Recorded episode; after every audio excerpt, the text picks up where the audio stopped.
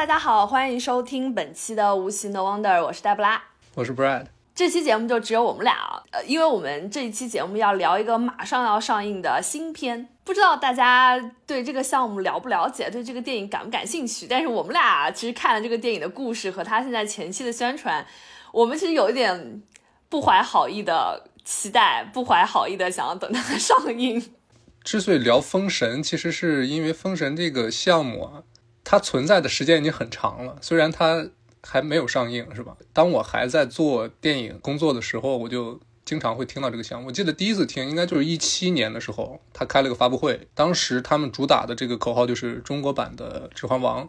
啊，中国版《魔戒》。当时我就没有太在意，但是这个这个他这个 slogan 是让我记忆很深的。然后还有一点就让我记忆特别深的，就是因为。你们做过这个电影营销或者任何营销的那种朋友，应该都知道，就是你做电影营销的时候，你会在面前有一个那种类似日历的东西，你会把每天或者每周要发什么东西都码进去。然后当你没有任何想法的时候，就是你最简单的一个方法就是做节气图，就是你很多电影它都会做节气图，你知道吗？就什么春分啊、夏至。最有意思的一个一个笑话就是《封神》这个电影的节气图已经做了三轮了。对。因为它就是从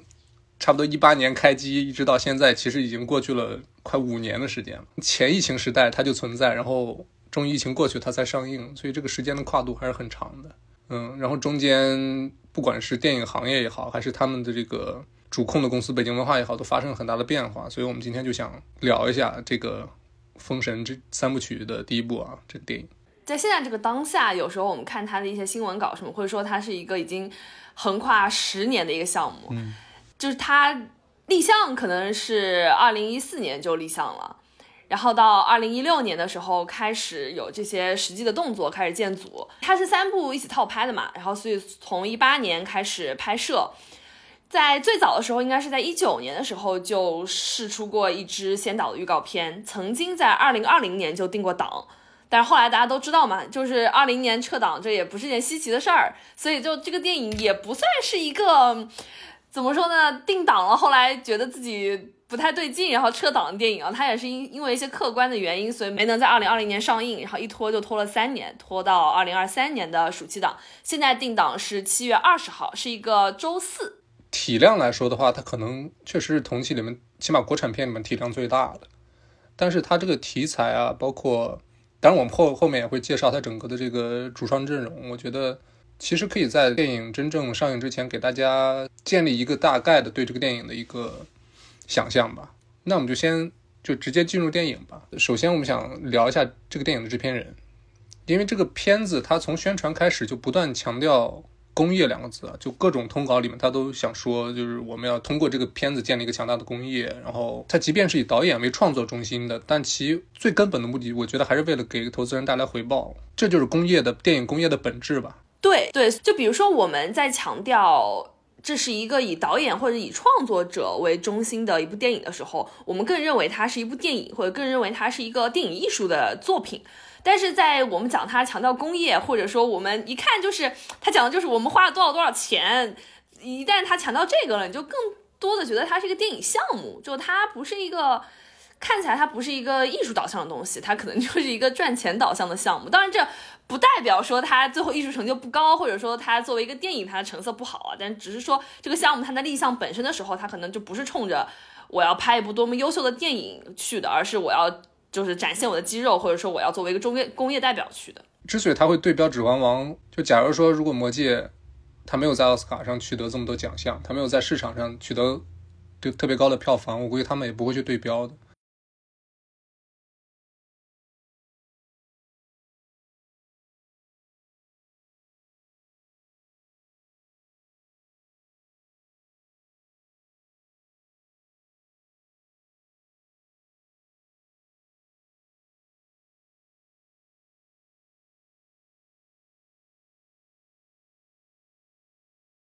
起码这个电影制片人的一个工作的范畴吧。这部电影挂名的制片人很多，但是其实其中最重要的两个应该就是宋歌和杜洋。这两个人其实都是北京文化的人。是这样子，我从公开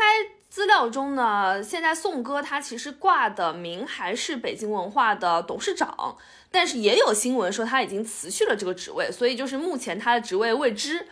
杜阳呢，他其实也是北京文化的一个高管，所以他们两个其实就是代表着北京文化在这个项目后面的一个作用。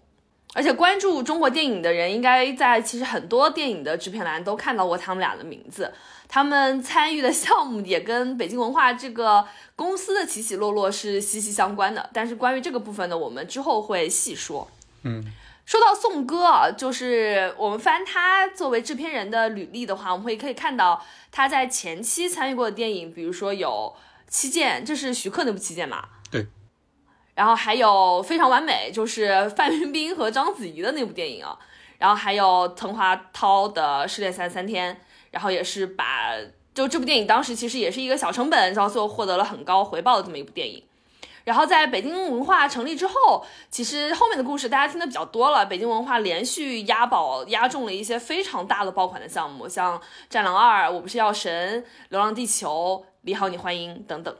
杜洋他参与的项目就更厉害了，他先后跟冯小刚、陆川有过多次合作，分别就是《大腕》啊、《寻枪》、《可可西里》，然后当然也有《非常完美》，然后《警察故事二零一三》，这是跟成龙的合作，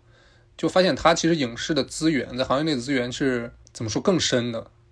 然后在二零一四年北京文化成立之后，他出品的第一部电影就是《同桌的你》，这部电影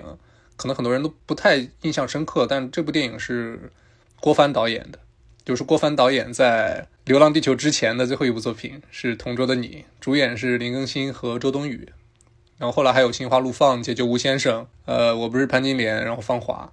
然后《芳华》这部电影在零七年上映之后呢，杜阳他在公开的资料里就没有新的作品了，一直到今年二零二三年的《封神》第一部，我的猜测就是他在一七年《芳华》制作完成之后呢，他就一直在《封神》这个项目上。也就是说，对资本而言，之所以选择投资宋哥这两个人，其实看中的就是他们在行业里面的资源和经验。这些资源和经验包括，但不限于，比如说导演为首的创作者的资源，然后明星啊、演员的资源，制片公司的资源，发行公司、营销公司的资源。因为宋柯他之前还在各种公司担任过高管，去北京文化之前，可能最后的一个工作就是在万达、万达影业做总经理，所以他整个的这个行业资源是特别丰富的。杜阳就更不用说了，你从他之前参加的各种项目就能看出来，他跟各种明星、导演都有非常深度的合作。然后包括北京文化，其实之后还吸纳了王金花旗下的经纪公司，也是对于这个影视公司通过拍电影这个业务赚钱的能力的丰富和提升。因为毕竟除了票房收入之外，一部电影能带来的资源和随之而来的收入是多方面的。就比如说，当时《同桌的你》的女主角周冬雨，她就签在了王金花旗下的经纪公司。所以你就能想象，我们现在我我们不做任何的判断，因为我没有时间去做这种大量的背景调查。但是可以想象，一个电影可以给多多少的这个利益相关方去带来好处，不一定是这个肉眼可见的收入，但是可能是一些对未来的一些铺垫啊、期望啊。然后大家如果感兴趣的话，你可以去查一下《封神》，他选了很多新演员嘛，你可以去调查一下这些新演员。这些俊男靓女背后，他们各自都签约哪些经纪公司？然后这些经纪公司在背后又是哪些影视公司？然后这哪些影视公司又投资了这部《封神》第一部的这个，就可以抽丝剥茧的能能一窥这个影视行业的各种，我不想说利益输送，但是就是那种利益的相关和藕断丝连的那种关系。关于这次就《封神》选的这些新演员，就是我们后面到演员的那个部分也还会再说。我觉得这里面这个故事什么的也挺有意思的。嗯。其实我们说到这儿，就大家可以想象一下，就其实对标一个传统意义上的公司啊，宋哥他扮演的就是一个去为投资人寻找新的电影投资项目的一个角色，就类似比如说四大会计师事务所里边那个 partner 的角色，就他可能不不是负责一个某一个具体项目的那种细节的，比如说成本的管控啊，或者是之类的，但是他会去帮投资人寻找新的合适投资的项目，能带来高回报的项目。就是他的眼光是很独到的，然后他的影视行业里面的关系能帮他敲到这些好的资源去投资。而杜阳呢，就是那个项目经理，就是那个 manager，他就是去确保电影制作环节，保证电影会在这个预计好的时间里面，以一个高品相或者一个水准之上的品相来上映，最后带来投资回报。就感觉宋哥很像是那个装修公司的老板，然后杜洋就是那个 监工包工头。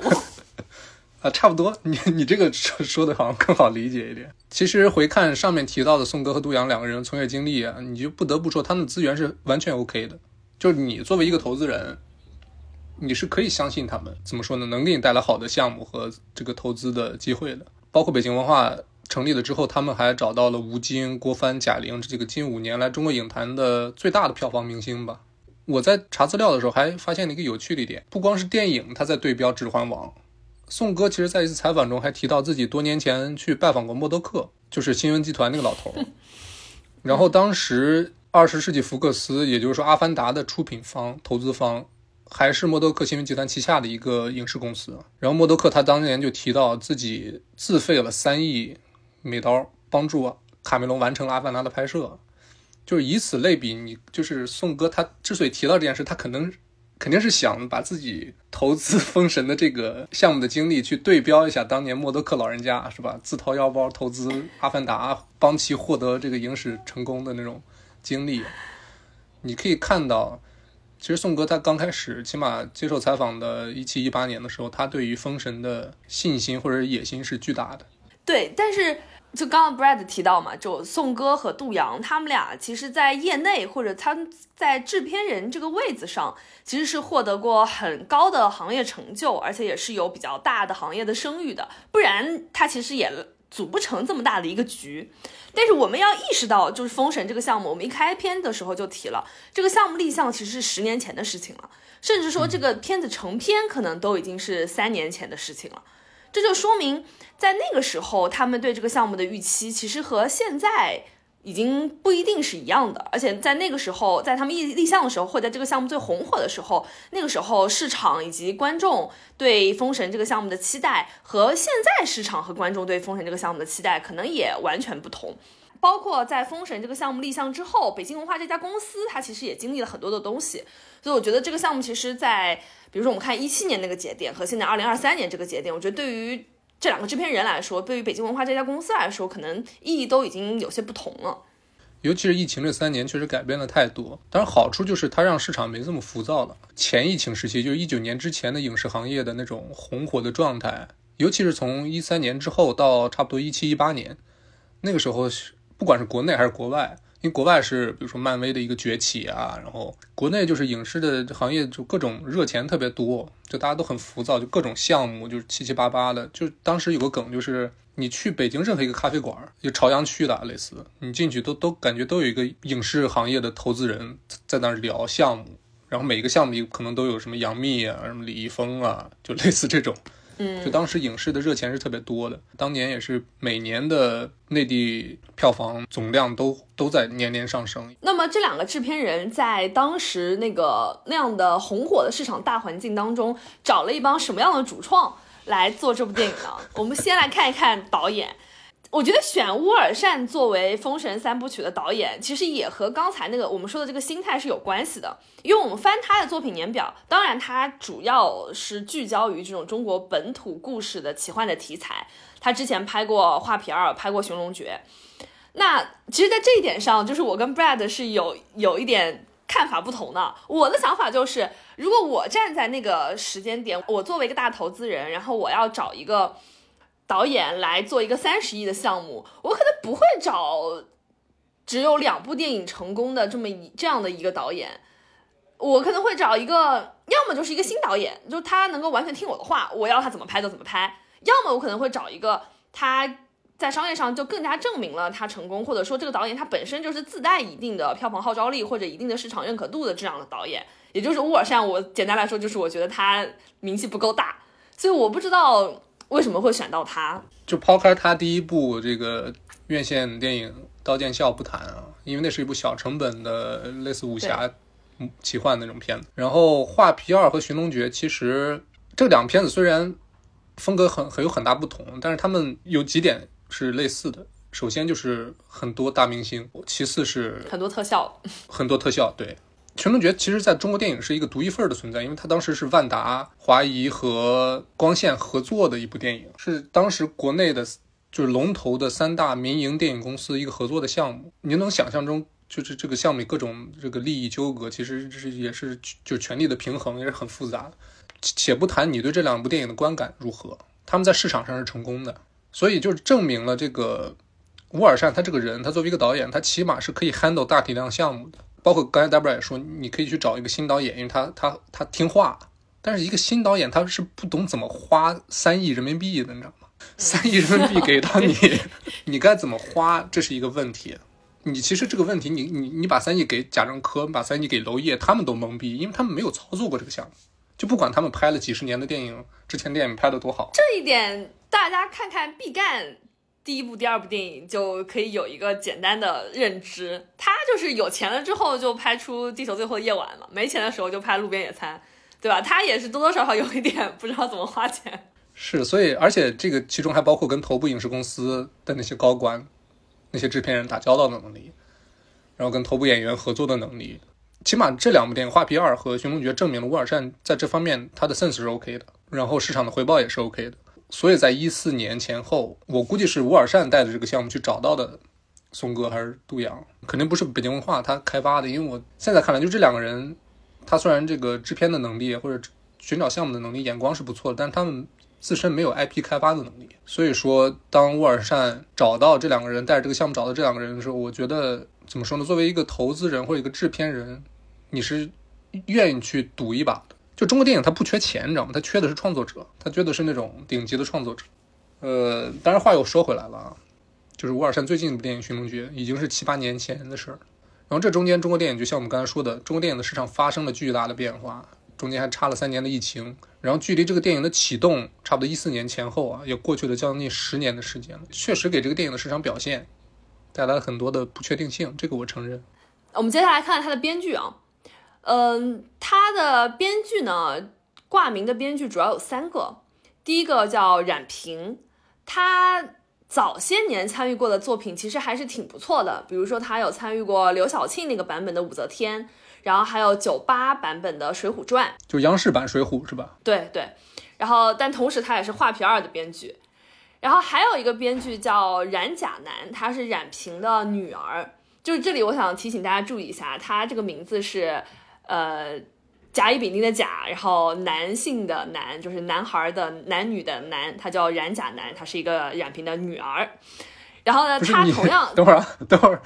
你为什么要这里要强调他的名字？冉甲男啊，就是他们家肯定是个重男轻女的家庭啊，就是什么李招娣啊，什么就是以同一个意思啊。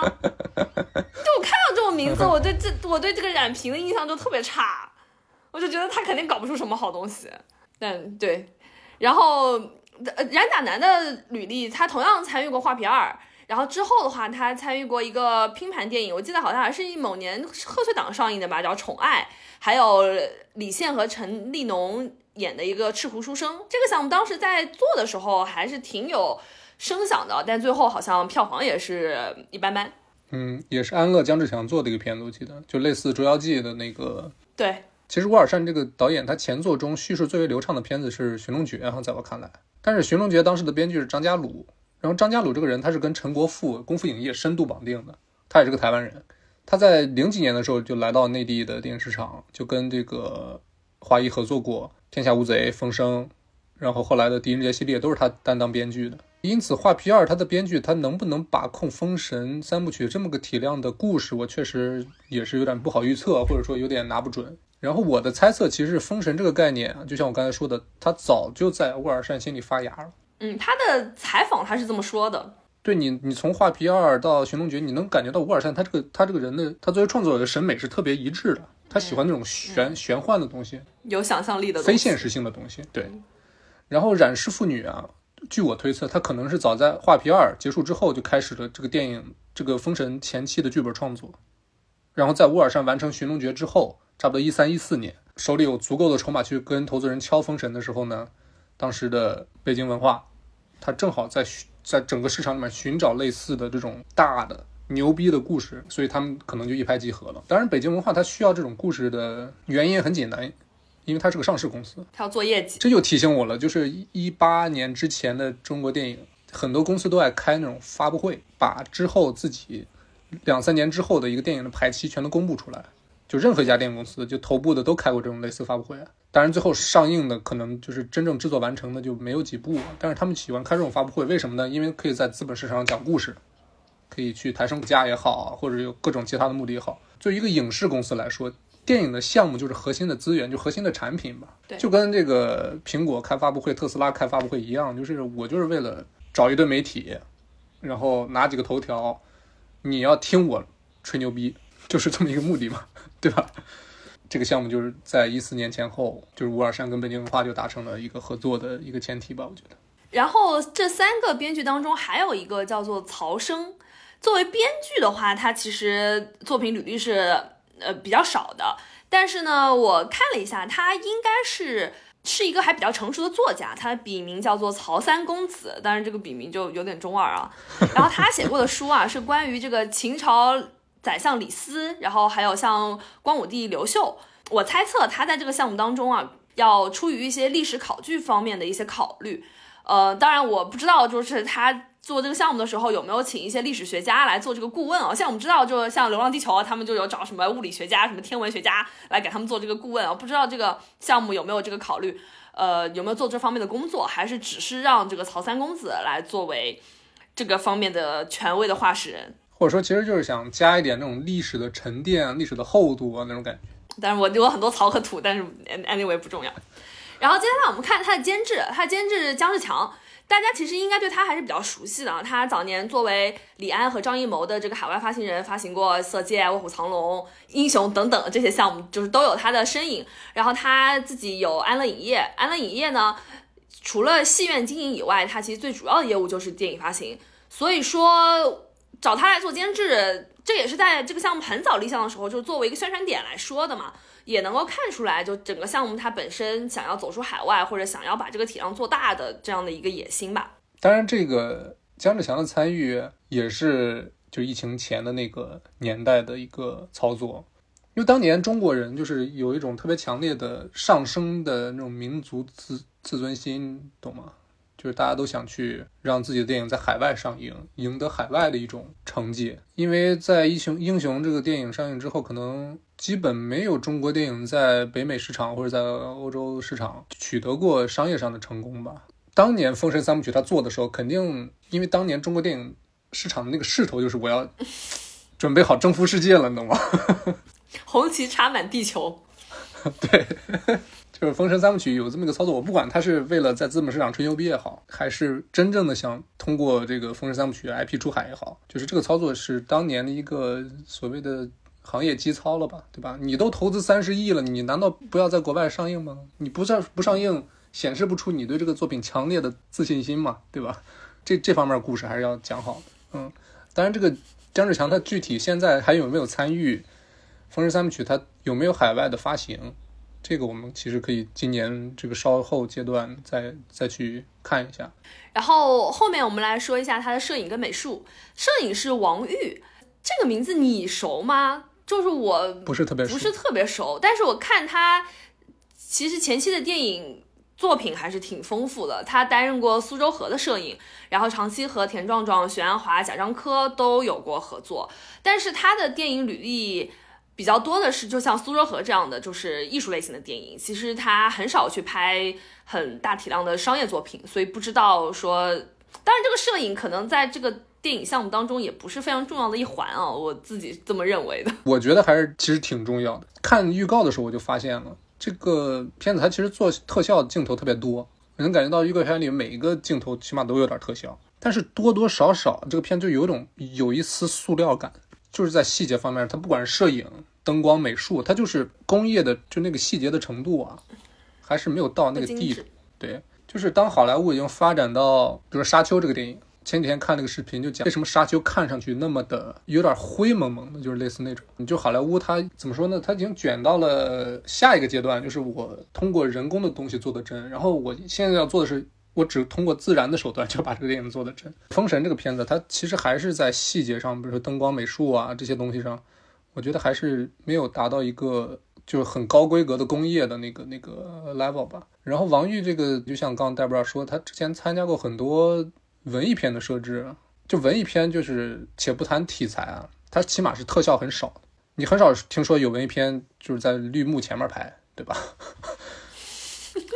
所以就是突然找王玉这个摄影指导去拍《封神》这个片子，我觉得有点出乎意料吧。当我看到他的作品年表的时候，我查他的时候，他确实在一五年到一九年这几年时间里边没有新作品上映没有，作品，对，说明他这几年都扑到了《封神》上，从前期筹备到拍摄，所以说起码他贡献了大量的时间精力放在这个项目上，所以我觉得还是先别把话说太死，说不定人家确实下功夫了呢。然后我们说这电影的美术是叶景天，他的话大家认知度应该就很高了。他主要也就是以这个中国古装美术指导呃这样的一个身份，就是活跃在娱乐圈。他也做过非常多的影视作品，电影也有，剧也有。但是他的就是越往前的作品，我感觉越好啊。就近些年嗯也是嗯接了很多行活，也是做了很多一些奇奇怪怪的造型。他已经算是一个网红美术了，你知道吗？就是对对跟张淑平一样，就是俩人没错没错他们俩那种网红美术。对，起码就是人物的妆造这一点，大家现在在预告片里也已经大概能够感受到了。当然，就是我们说置景啊，包括整体美术啊这些东西，我们可能要成片才能看出来。不知道大家对造型什么陈坤的那个元始天尊的造型什么，不知道大家 有什么感觉啊？说到这儿，就是我突然想到，因为这个电影讲是从商朝到周朝的这么一个转变过程吧，类似，比如说大家你现在想，比如说对明朝、对清朝、对宋朝、对唐朝，大家都有一个相对来说比较具象的，那时候男的女的应该穿成什么样，对吧？嗯。但是你对周朝、商朝这有点太古早的中国历史的人，你好像不太清楚他们当时应该长什么样，应该穿成什么样。这就我感觉就就造型上就比较难做了。你又要显得像一个那种玄幻题材，你又要给观众那种实实在在的那种视觉的符号的一种建立吧。这块儿我觉得还是挺难把控的。嗯，具体就要看这个片子这个上映之后的效果。咱说演员之前，我还想说几个。他其实这个片子啊，他找了很多就是好莱坞业内的很多大拿做顾问。首先有一个顾问是巴里 ·M· 奥斯本，他是《指环王》三部曲的一个制片人，就相当于《指环王》当时拿那个奥斯卡的时候，就是他，还有个彼得·杰克逊，还还有另外一个，说明他就是跟彼得·杰克逊亲密合作的那个制片人之一嘛。但是这个老哥他在零两千年前后《指环王》上映之后，他之后就没有什么特别出圈的作品，就是他是一个四四年出生的一个老爷爷，只能说这个片子他确实想对标《指环王》的这个野心 很大。一定要找一点跟《指环王》真的有关系的人。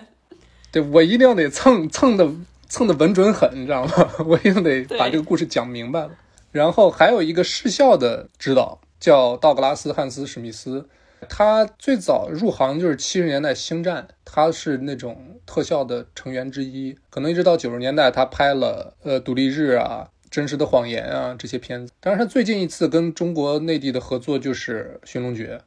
他也是视效，甚至拿了金马奖。因为它是一个大体量的视效电影嘛，所以我觉得讲讲这两个人还是比较重要的。他确实是找了一些业内的合作，当然我们现在不确定他后期的这个视效的具体制作公司是国内的一些，像《流浪地球》一样全国内啊，还是说他外包了给一些什么国外的什么维塔呀，或者是工业光魔什么的，我们不知道啊。这个大家在看片尾字幕的时候可以着重的看一下。这个片子片尾字幕绝对很长哈、想都不用想，说是最最多的时候，这个组里边有一千五百人。说完了这些幕后之后呢，我们来谈一谈演员。就是演员表可以说是很豪华的，有黄渤他饰演姜子牙，李雪健饰演姬昌，陈坤呢饰演元始天尊，还有费翔饰演商王殷寿，然后袁泉这个可能是女一号吧，饰演商皇后，然后袁泉现实生活中的老公夏雨他饰演申公豹，还有像冯绍峰啊、高丽欣啊等等演员参演。然后这些是基本上可能是第一部的一个番位，那二三部的故事，因为我们现在也还不知道嘛，所以呃，他们可能戏份吃重的这个比例上是有所改动的。呃，我最近听说，就看了点映的，看到一些人说，呃，光芒最亮眼的，让大家离不开眼，然后离开电影院之后还能记住的是费翔。你想，如果在这部电影里，像陈坤啊、黄渤啊，如果都挡不住他的明星光环的话，那我觉得对《封神》这部电影，我增加了那么一点点期待。我还蛮想看看费翔演戏的，我没看过他演戏。啊，费翔是在那个我记得《画皮二》里边就跟吴尔善合作过啊。是。然后费翔他本身就是一个男女通吃的这么一个演员吧？因为他本身是 gay 是吧？啊，不知道啊，这个 Brad 说的，我不知道。怎么说？他这个长相就是男的看了也觉得很帅，然后女的看了也很动心的那种帅吧？我妈就觉得他是大帅哥，从年轻帅到老吧，他算是。而且我觉得他老了就越老越有味道那种，他保养的也很好嘛，然后身材没走样，对吧？就整个状态很好。然后我们之前讲说这个《封神》电影，他还搞了一个年轻演员的选拔，就有点像当时《新红楼梦》搞的那样的一个选拔。只不过选的都是男的，对对对，选了一个封神质子营啊，搞了这么一个活动，最后挑了一大帮子这个硬汉形象的男性，就是提前封闭了几个月去进行训练，每天早上要五点钟起来先长跑。然后每天要做那种体能训练，然后当然还要学骑马，就要求他们每个人都是真实的骑马，然后所有人都要做那种就重体力训练，让他们真刀真枪，那个枪可能真的有重量啊。我之所以关注这个东西呢，就是因为这所有的男性都是身高一米八以上，裸着上半身古铜色、肌肉非常漂亮的帅哥们。他们拍了一组写真，我当时忘了是跟芭莎还是跟 GQ 什么的，反正一个时尚杂志合作的。对，我当时记得他们的通稿里边说的就是，因为当时也是个选秀的那个。对对对对对。就是什么青你啊，然后什么创造营啊，就那个时候，然后当时的通稿就说，哇，终于出这个什么内娱，终于出现了一些比较阳刚的、比较有荷尔蒙的。嗯，其中选出来的有几个人，我可以给大家念念名字，不知道我们听众当中有没有熟悉的。其中，呃，按照现在的情况来看，可能戏份最多的是一个叫于适的一个演员，他就是签了乌尔善自己的那个公司，他后来选出来之后，然后他演的是，呃，姬发，就是那个姬昌的弟弟，然后还有陈牧驰这个演员呢，不然他肯定不知道，因为他在《封神》没有上映的这几年，他演了一些那种国内偶像剧啊，演了什么。星落凝成糖，就今年播的一部古偶剧，还有一位叫做李云瑞，他是刚刚出了那个封神的训练营，你知道封神训练营就是大家想象一下，就古铜色抹着油裸着上半身，然后他下个月就去参加那个创造营二零一九了，就是那种你知道吗，白白嫩嫩的，然后留了一个烫那种那种发型，这种韩式发型的那样一个 idol，这么打脸吗？对，也是演了一些古偶剧，演了那个呃赵露思和。吴磊演的那个那个古偶剧，所以也算是近些年发展的还算比较有声量的一名演员嘛。然后至于这些新演员的表现的话，大家就看具体电影里吧，因为有前面那些大牌演员做铺垫，也不知道他们的戏份最后究竟会有多少啊。呃，演妲己的是个新演员，好像是一个蒙古族跟俄罗斯的一个混血女孩啊，对，是一个混血娜然。因为当时妲己选角的时候，我记得大家就都还蛮期待的，就是会怎么选这样的一个美艳的角色。然后最后选到娜然呢，有一部分人是觉得她非常的漂亮，但是也有一部分人其实我听到声音就说，纯中国人不是混血长相的人，其实也可以出演这样的角色。就她其实选出这么一个就是混血感的女演员，还是呃，我觉得有一点。那个刻板印象的那个感觉，我觉得是乌尔善他本身的审美了吧？就乌尔善他本身自己就是一个少数民族，蒙古。然后他对这个《封神质子营》选出来的这几个男演员，有一半以上都是少数民族。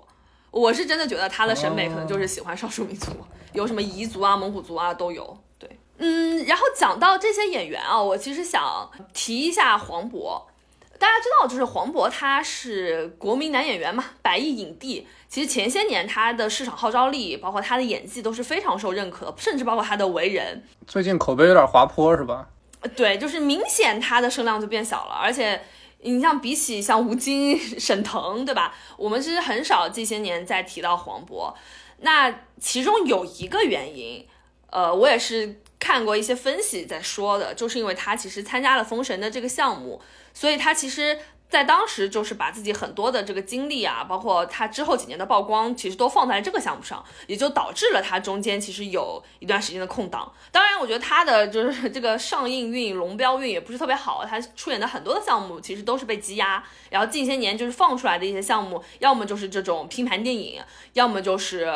体量比较小的，可能市场表现也一般般的电影。但是需要注意的就是，在七月二十号的前后两周，其实有两部。就是黄黄渤主演的电影，包括我们刚刚提到的跟王一博一起演的《热烈》，其实等于他自己跟这个街舞题材对打了，要对吧？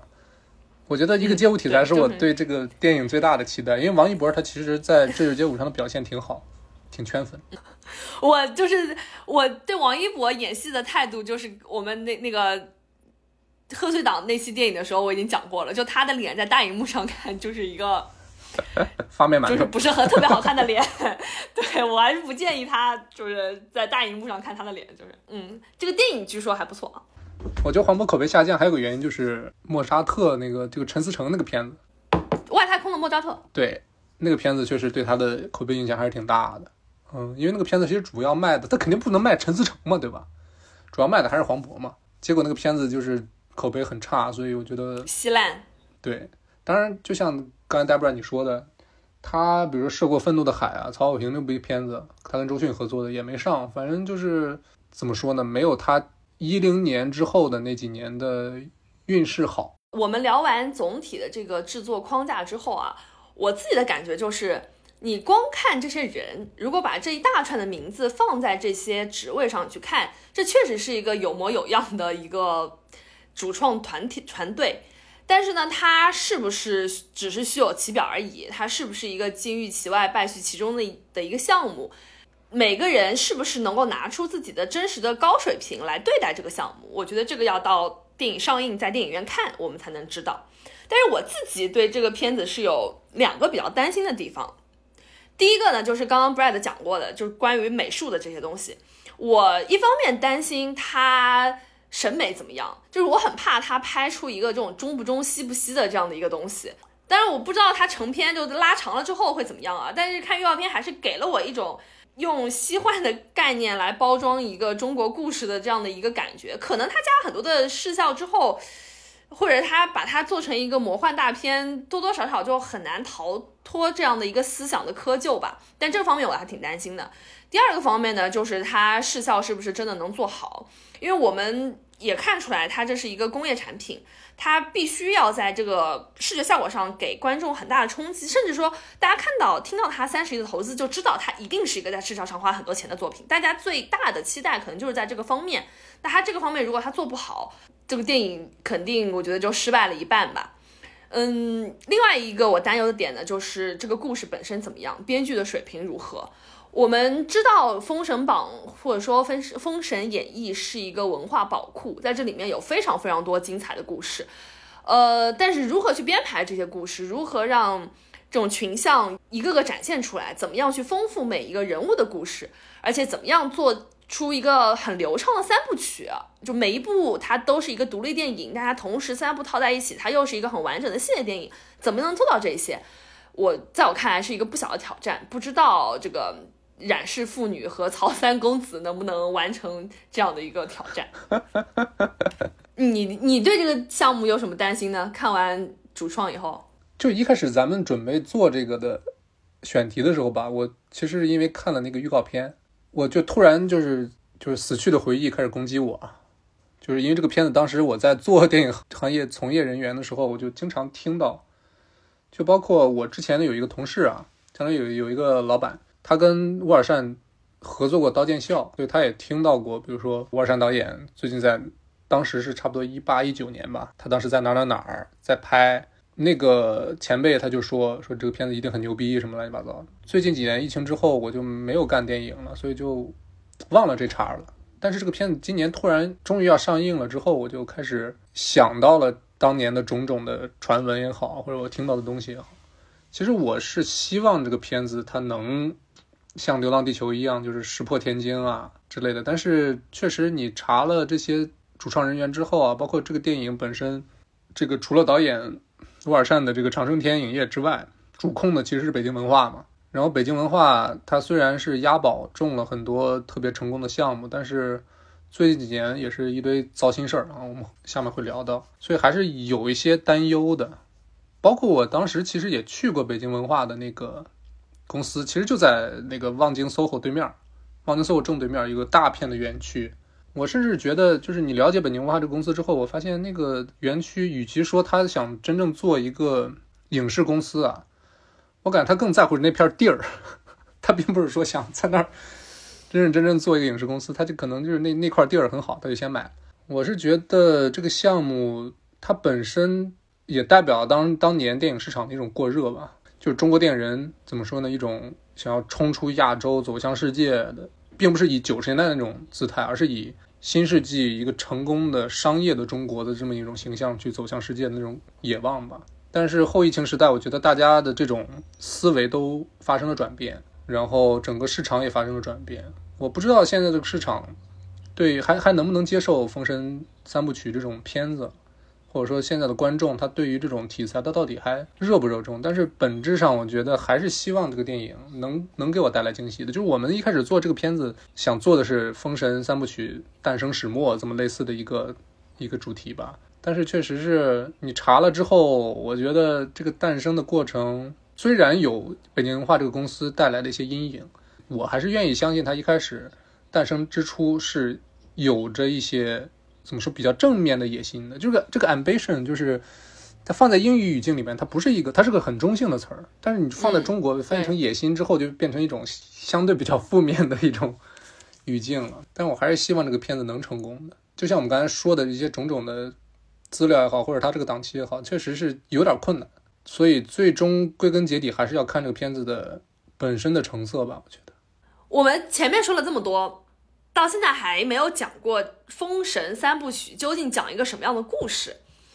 然后我自己在查资料的时候啊，有这么一个心得体会，就是《封神》这个 IP 啊，它当然是在中国现代市场最有影响力的 IP 之一。就因为它是一个真正拥有国民度的中华文化瑰宝类的这样的一个 IP，跟它是一类的，就像是《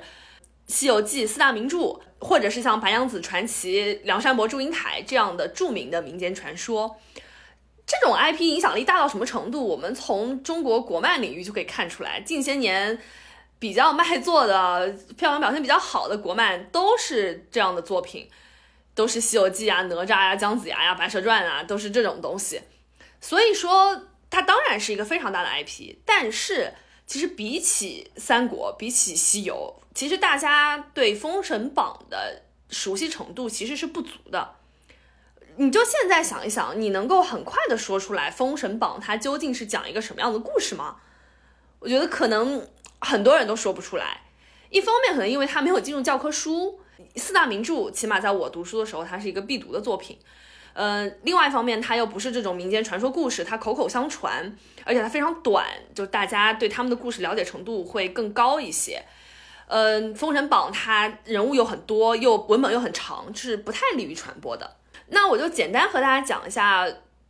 这个《封神三部曲》它取材的这个原著的文本《封神演义》，大概讲了一个什么样的故事。它主体上其实讲的就是武王伐纣的一个故事。我们知道，呃，在商朝的时候，商纣王他暴虐无度，姬昌姬发推翻了商纣王的统治，建立了周朝。但是呢，它又不仅仅是这样的一个历史故事。其实对于就商朝的这个历史考据是非常少的，所以我们其实对当时的历史史实了解是不多的。所以在《封神演义》，它又是个演绎的小说作品，它在这个文本上是加入了非常多的神话元素的。比如说，为什么妲己被认为是一个嗯妖祸，就是因为他是被轩辕就轩辕帝那个轩辕轩辕坟中的千年狐狸精附体的。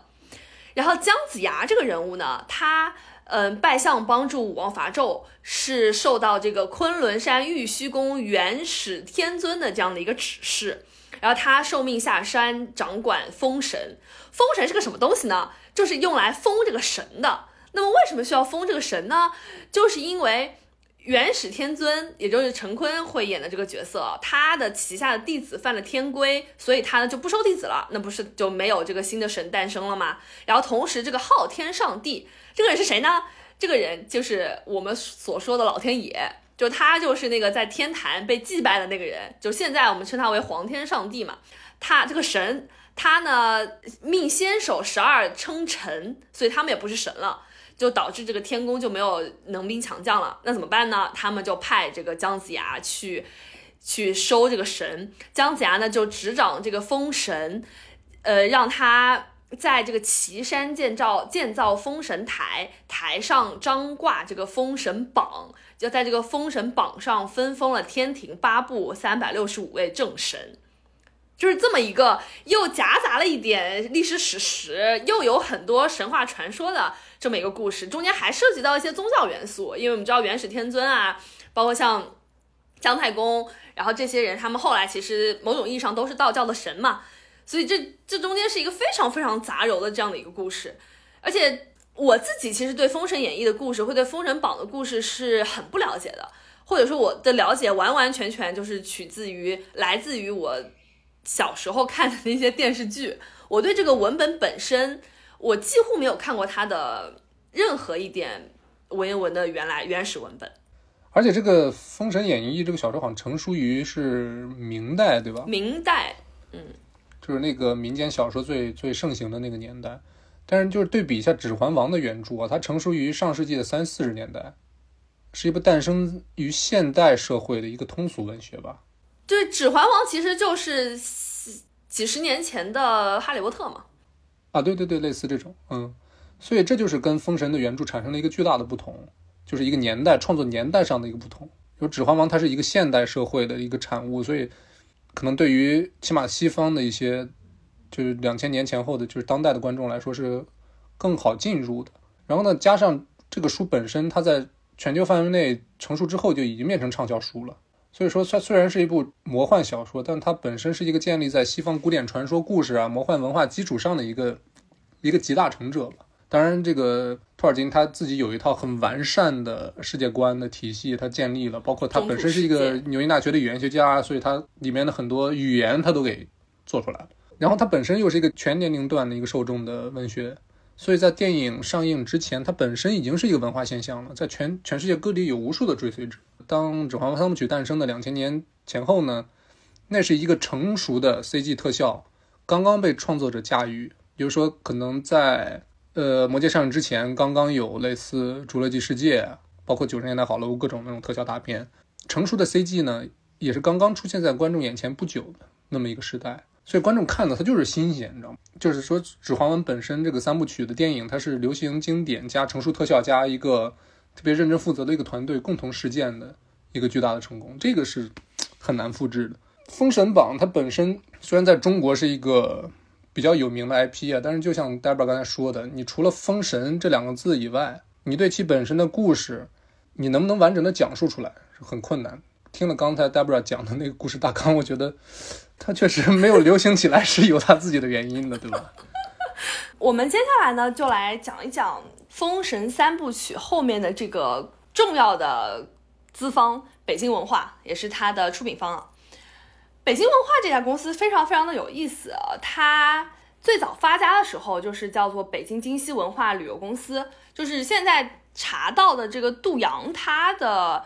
职位还经常会显示是在这家公司。当时这家公司它主要是做北京。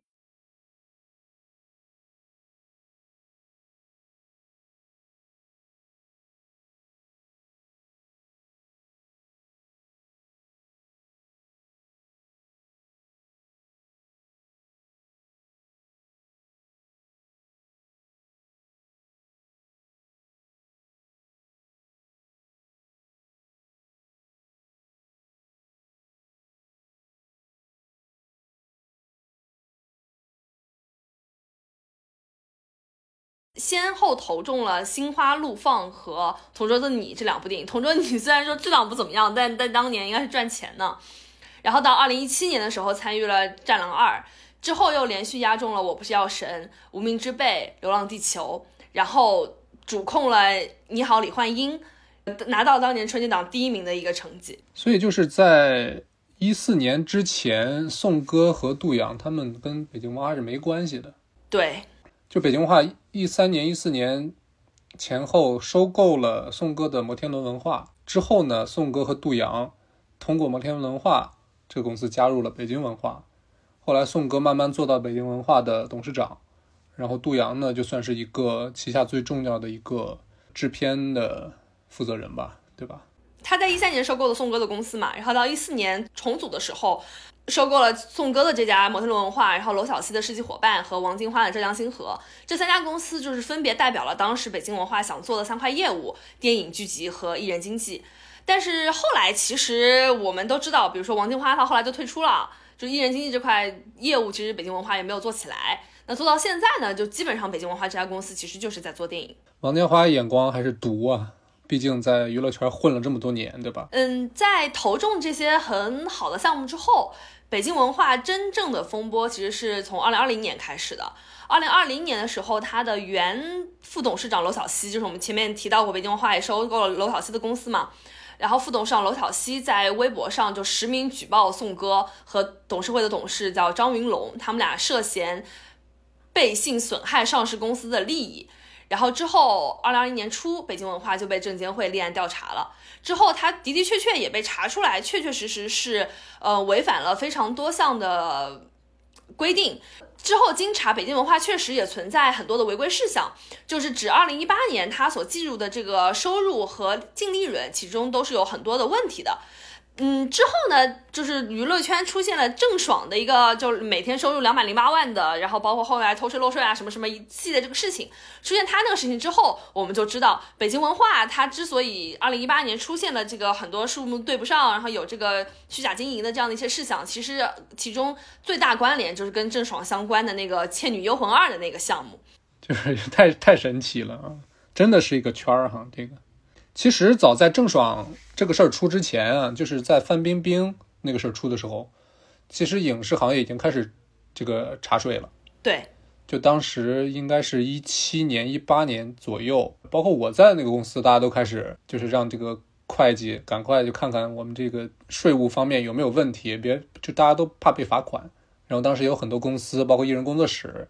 去补交税金。但是其实二一年就是北京文化被证监会立案调查之后，呃，事情也没有结束。我们知道北京文化押中了很多这个爆款的项目嘛，但其实到二零二二年七月，也就是一年前，北京文化被北京登峰国际文化传播有限公司，就是吴京的那个公司，然后北京艺同传奇影视文化有限公司。就陈思诚的公司，嗯，嘉影上行文化传媒有限公司和西红柿影视文化有限公司，就是那个开心麻花他们的公司，这四家公司都对北京文化提起了诉讼，然后一共起诉的累计金额是超过了一点五亿元。这就说明，其实前些年他押中的那些爆款项目，牵扯到的这些利益，包括分红，中间是有纠纷的。北京文化究竟从这些项目当中拿到了多少钱？这个东西大家其实这些年有很多讨论啊。比如说《你好，李焕英》，当时就说它是保底发行嘛，所以其实虽然后面票房很高，但那些多增出来的票房其实跟北京文化没有什么关系。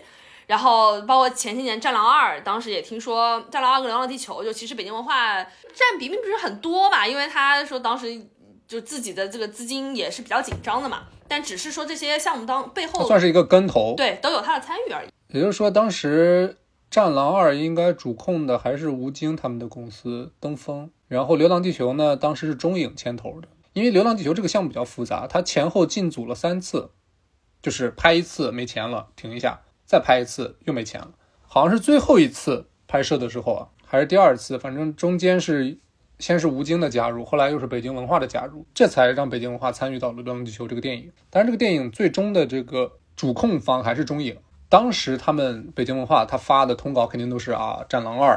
我不是药神，对吧？《流浪地球》，你看我这些项目做的都多牛逼。后来回过劲儿来了，大家才发现哦，它只是一个非主控的一个跟投方。就刚才 Debra 提到了几个重要的词儿，一个是保底发行，一个是。这个对赌，这两个金融项的操作开始在影视行业流行，也是差不多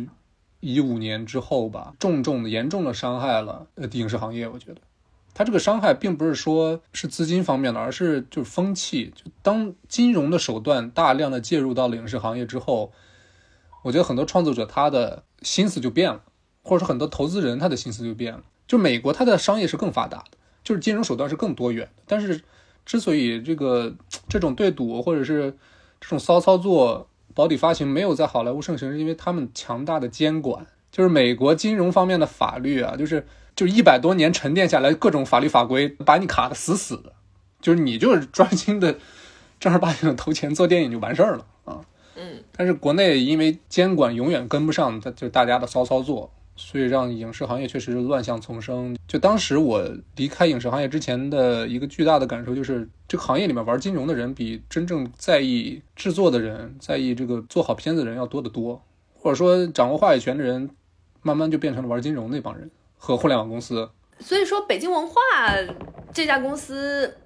虽然说他业内还是挺有名声的，然后讲到这两个制片人，我们前面也讲过，他们的履历是很漂亮的。但其实这家公司真的不算是很有钱的公司。他们根据他们二零二三年的第一季度财报，他们二零二三年第一季度末账上的资金只有不到五千五百万。它这个资金流的紧缺到一个什么样的程度呢？《封神三部曲》应该说是北京文化现存的积压项目当中最有可能赚钱的，而且也是体量最大的一部电影。可能能做这个联系，就之所以他资金很紧张，就是因为他花了很多钱在这个电影上，所以呢，他接下来剩下的钱要就这部电影一直没有上，没有让他们获得盈利嘛，所以资金就比较紧张，这也是有可能的。但是即便是这样，就他们对《封神》这个项目怀有很大的期待，他们因为着急用钱，还是曾经以六亿元的对价转让了《封神三部曲》每部百分之二十五的投资份额。给了一个叫做西藏惠普华企业管理有限公司这样一家公司，而且我在网上几乎没有查到关于这个西藏惠普华这家公司的任何信息。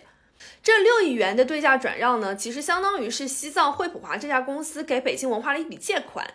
他们的这个条款写明的是，如果《封神三部曲》的票房表现不错呢，那么西藏惠普华这家公司就可以按照比例去收取它的投资利益。但是如果说票房表现不及预期，那么他们可以用同等的价格回收这六亿元的的借款，相当于就是我借给你六亿，那么如果你卖得好，那么我就百百分之二十五，我就拿这个票房之后的分红，六亿元以上等于我还拿拿这个分红。如果说不行呢，那我就保本六亿元，我再拿回来，就是这样的一个意思。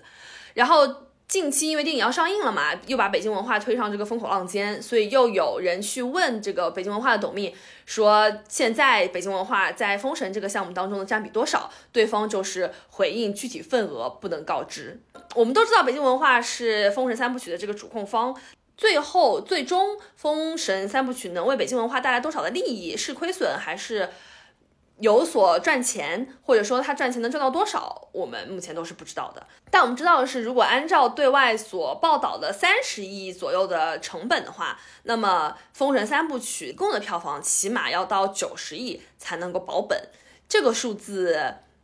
应该说还是挑战不小的。就换句话说，就是首先这个电影上映之后，它能带来多大的蛋糕是一个问题。然后北京文化呢，在整个蛋糕里能分到多大一块儿，那就更是一个问题了。而且我们上述聊到的这些北京文化在资本市场上的骚操作，只是凤毛麟角。对，他可能刚开始还比较老实，就是他要不断的给自己在资本市场上找一些好项目去背书嘛。先是《战狼二》，我不是药神，然后《流浪地球》。OK，到这个阶段为止，他手中有足够的筹码了，影视行业的投资经历已经比较出色了。之后就开始不断的骚操作，我觉得是，你能明显感受到就。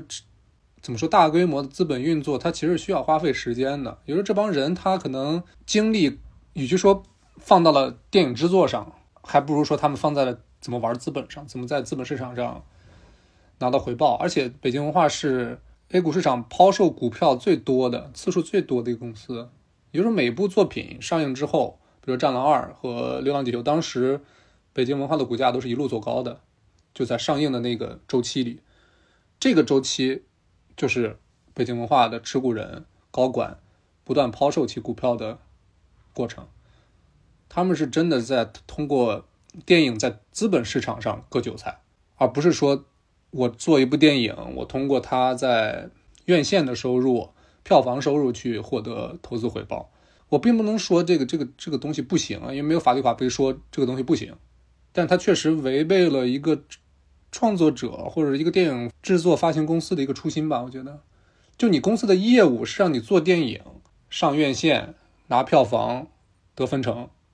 但他们用了一种完全不同的资本市场的盈利方式去做吧，这就给整个行业带来了巨大的不好的风气吧，因为这个钱来的太容易了，对吧？我觉得这是中国电影一个很大的一个一个困境啊。其实我对怎么说资本市场我不太清楚，但是大家可以回看一下当初《战狼二》上映的时候，包括《流浪地球》上映的时候，我印象很深刻，它的股价涨得是很厉害的。当时就有报道说，当时这个北京文化的高管就在出售自己的股票。我刚刚打开了我的那个股票软件看了一下，北京文化应该是在六月初的时候宣布定档《封神》这部电影。呃，所以北京文北京文化这只股票，它在五月底到六月初这段时间，嗯，可以看到它连续飘红，就股票股票拉升了非常多。但是这一段时间以来，又有了一个小幅回落，所以就是印证了 Brad 刚刚说的这番话了。这是一个很正常的，但是你不断的通过这种方式在资本市场，那你还是个影视公司嘛？这就是中国电影，我觉得一三年差不多一三年之后的一个巨大的改变。它就是一个资本公司。现在二零一三年是个后疫情时代，疫情来了，然后又走了，电影市场呢，它确实变了模样，投资人兜里的钱少了，然后创作者的心态也随之变了。当然，我觉得最重要的还是观众吧，就是观众他对于这种特效大片的热情，对于这种怎么说国产 IP 的这种文化自信的热情到底有多少？春节档它说明了一些问题吧，但是可能这次暑期档才是整个行业的一次大考。其实准备这期节目之前，我其实挺矛盾的，尤其是当时我听说国内有部《消失的她》哈，国内突破了三十亿票房。先不说具体情节，就电影本身的这个制作水平、传达这个思想，让我就挺失望的。说实话，我感觉就连一个简单的悬疑电影的摄影、灯光、然后场景设计、服化道。都是这个水准，这个行业它真正做好准备去对标《魔戒》《指环王》了吗？这是我最大的疑问。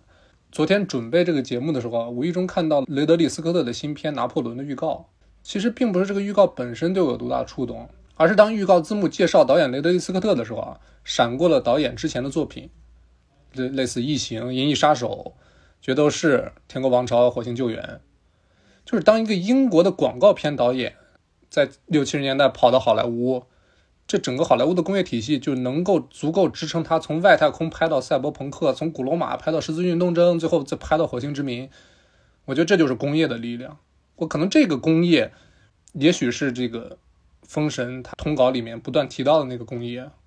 就是当你有一个 idea，就不管是什么，我这里都能有人帮你完成世界观的搭建、前期概念的设计，帮你在演员走进片场之前，让他从外观。到装法变成那个角色，然后站在搭建好的预定的场景设计中，然后同时这个技术精湛的摄影啊、灯光、声音团队就在你身边等着你喊 action。我觉得这才是一个工业。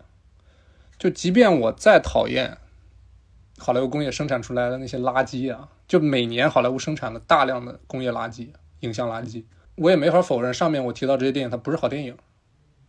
就我们这代人啊，可能确实没戏了。这点还是挺悲观的。我觉得我们这代人可能看不到中国电影真正有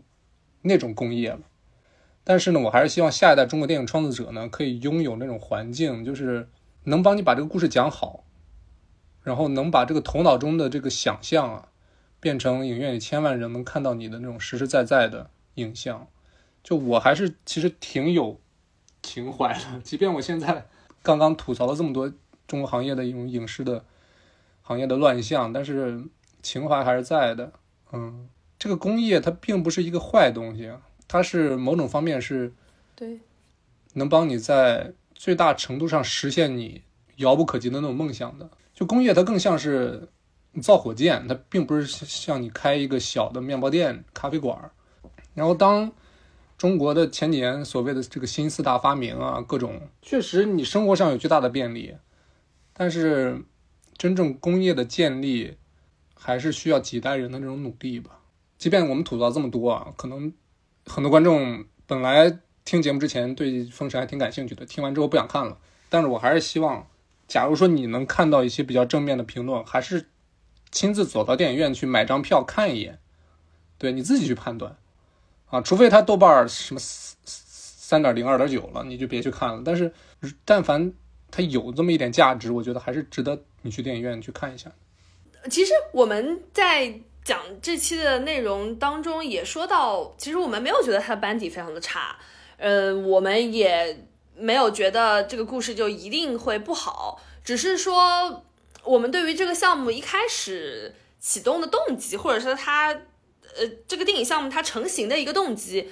我们可能要画一个问号，然后以及就是这个电影它成片已经有好几年了，中间不管是观众也好，市场也好。嗯，电影人本身也好，大家都已经经过一轮洗礼。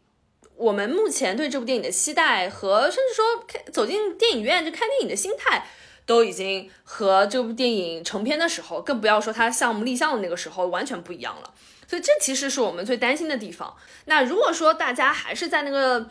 热钱上头的资本井喷的那个时代，那么我们其实对这样的一个投资，这样一个体量的电影也会有更大的信心。只是说这些条件它现在都。发生了改变，那因此我们对《封神》这部电影，或者说对《封神三部曲》这个项目，嗯，多多少少会有一些隐忧吧。